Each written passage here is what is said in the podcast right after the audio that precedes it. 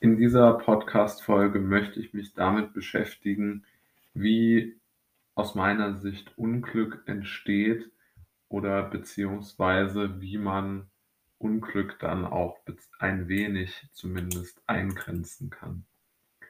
Und der erste Punkt, der mir da sofort einfällt, ist natürlich irgendwo, dass man schon eine gewisse Bindung in seinem Leben braucht.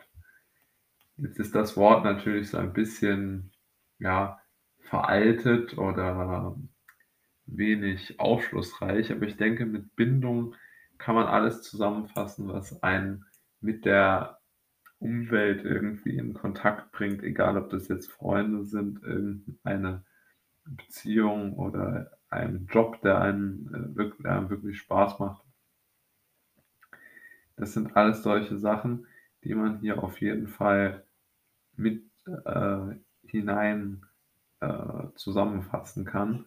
Und diese Bindungen, die machen das Leben, glaube ich, dann auch aus, weil wenn man keine Möglichkeit hat, sich irgendwie zu connecten, sich zu verbinden mit, mit anderen Menschen oder auch Organisationen Zusammenschlüsse zu organisieren, dann wird es, glaube ich, sehr, sehr schwierig mit der, mit der Zufriedenheit.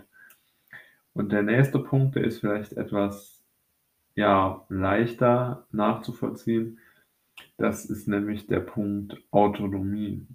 Also ich denke, man braucht auch eine gewisse Art von geistiger Freiheit, dass man sich einfach auch seine eigenen Gedanken machen kann und nicht mit einer Schere im Kopf durch die Gegend läuft. Also das ist aus meiner Sicht schon klar, dass es wichtig ist, dass man sich selbst darüber im Klaren ist, wie sehr man doch von den von anderen Menschen bestimmt wird und wie sehr man doch andere Menschen zu imitieren, ähm, ja, ja, fast schon verlangt oder, oder sich sehr leicht dazu bewegen lässt, andere Menschen zu imitieren.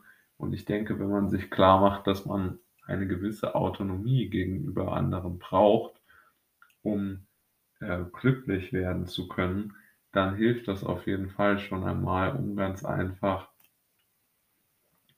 sich selbst auf den richtigen Weg gedanklich zu machen. Weil man durch eine gewisse freiheitliche Einstellung, ich denke vor allen Dingen bezogen auf die eigenen Gedanken, ähm, ja, schon ein gewisses Glück einfach erreichen kann. Und natürlich umgekehrt, wenn man es nicht kann, wenn man nur anderen hinterherläuft, dann eröffnet man natürlich Tür und Tor für das Unglück.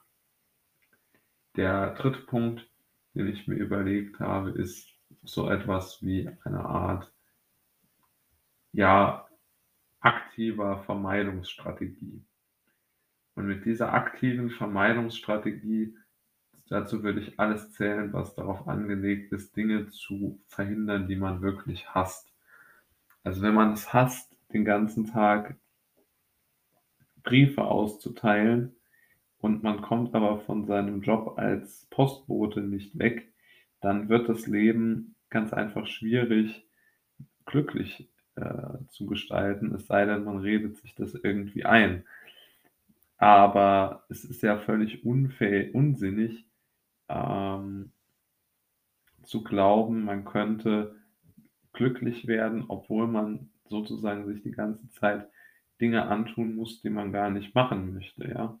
Also aus diesem Grund würde ich ganz klar sagen, dass es vollkommen sinnlos ist, sich Gedanken darüber zu machen, wie man mit einem solchen Dilemma klarkommt, weil es wird einfach nicht funktionieren, sondern man sollte wirklich darüber nachdenken, wie man eine solche äh, Dilemmasituation bzw. einen solchen Quell von Leid ganz einfach vermeiden